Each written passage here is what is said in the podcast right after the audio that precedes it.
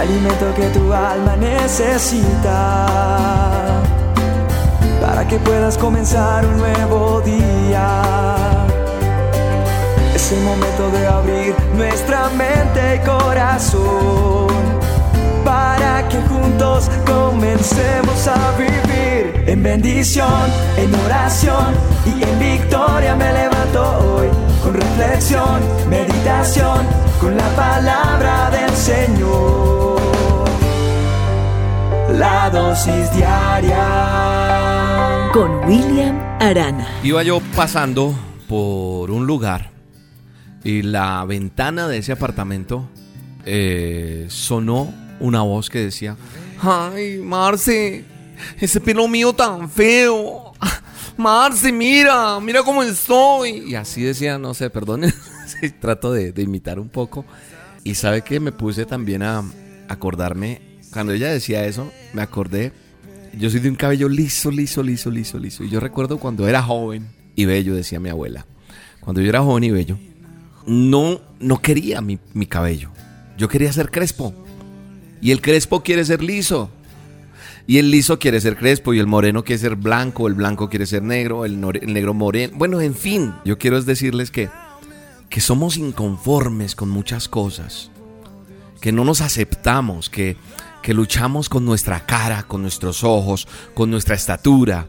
Luchamos con muchas cosas nuestras. La pregunta es, ¿ya se te pasó o todavía estás luchando con eso? Porque yo con gafas, pero, pero el asunto es el siguiente, que nosotros nos cuesta aceptarnos, nos cuesta eh, cambiar un poco, buscar el look y que nos aceptemos, que digamos, bueno, me puedo peinar de esta manera bien, pero no, a veces nos damos mucho palo. Y la juventud hoy por hoy, mucho más. Las chicas, las mujeres, no tan jóvenes, inclusive más de más edad, que jovencitas se están mandando a operar, se están haciendo miles de cosas. Los hombres no nos quedamos atrás, a veces nos, nos damos dijo un amigo, usted se dio garra. Nos, pasamos en, atenciones especiales para con nosotros mismos. Y, es que es aceptación, el problema es aceptación. Pero ¿a qué quiero ir con la dosis hoy? Hoy quiero ir a con algo que, que nosotros no hemos valorado. No hemos sabido darle el valor que se merece. Algo que Dios nos dio. Y es la individualidad. ¿Sabe qué significa eso? La individualidad significa cualidad que tienes tú o que tengo yo que hace que me distinga a los demás. Mire, de mi estatura pueden haber muchos, la voz puede ser parecida, pero yo soy yo y tú eres tú. Tú tienes tu tamaño, tu forma de ser, tu estatura. Cambian cosas con el pasar del tiempo. Nuestros rasgos físicos van cambiando. Nuestro pelo va cogiendo otro color. Pero muchas veces no, no, aceptamos ni las canas y queremos es estarnos poniendo un poco de tintes y vainas. Y eso hace que, que la gente, como que eso nos señala más. Entonces, yo te puedo decir, y no sé cuántas veces lo has escuchado, pero hoy se hace urgente que yo hable en esta dosis sobre algo que pone Dios en mi corazón y es que somos únicos, que somos especiales y que hay estudios científicos que se han realizado donde se dice, según los estudios científicos, que si nuestros padres quisieran tener otro parecido a mí, o sea, muy idéntico a mí, tendrían que tener millones de hijos para que por lo menos existiera una mínima posibilidad, ínfima tal vez, de crear a alguien igual a mí o a ti. Entonces, tenemos que entender que más allá de ser diferentes unos de otros, por de pronto contextura física, por color de sus ojos, etc., Dios te ha provisto y me ha provisto a mí de dones, de capacidades exclusivas. Y esto me da fe y certeza de lo que quiero hablar en la palabra de Dios o donde me quiero ubicar en la palabra de Dios. Y me ubico en primera de Pedro 4:11 donde dice que si alguno habla, hable conforme a las palabras de Dios. Si alguno ministra, ministre conforme al poder que Dios da.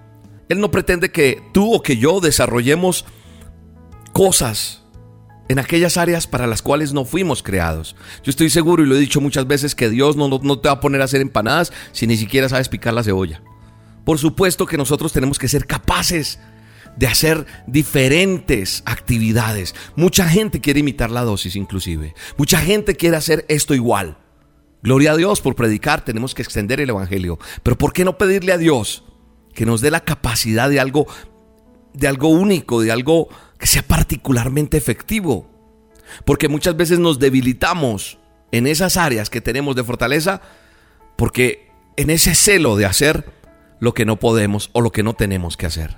Porque primero que todo tienes que aprender a aceptarte como eres. Cuando tú no te aceptas como eres, sencillamente quieres imitar, sencillamente quieres hacer otra cosa, te das palo, ah, es que voy para la fiesta, mira, el que te va a amar, el que te va a querer, te va a querer con el defectico, con el lunar, con el cabello, como tiene que ser. Nosotros tenemos que aprender a aceptarnos, porque cuando nos aceptemos será la única forma individual como Dios me creó.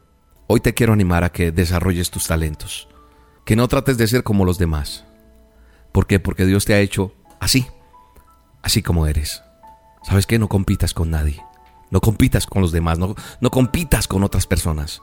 Hoy te invito a que seas la mejor versión de ti mismo.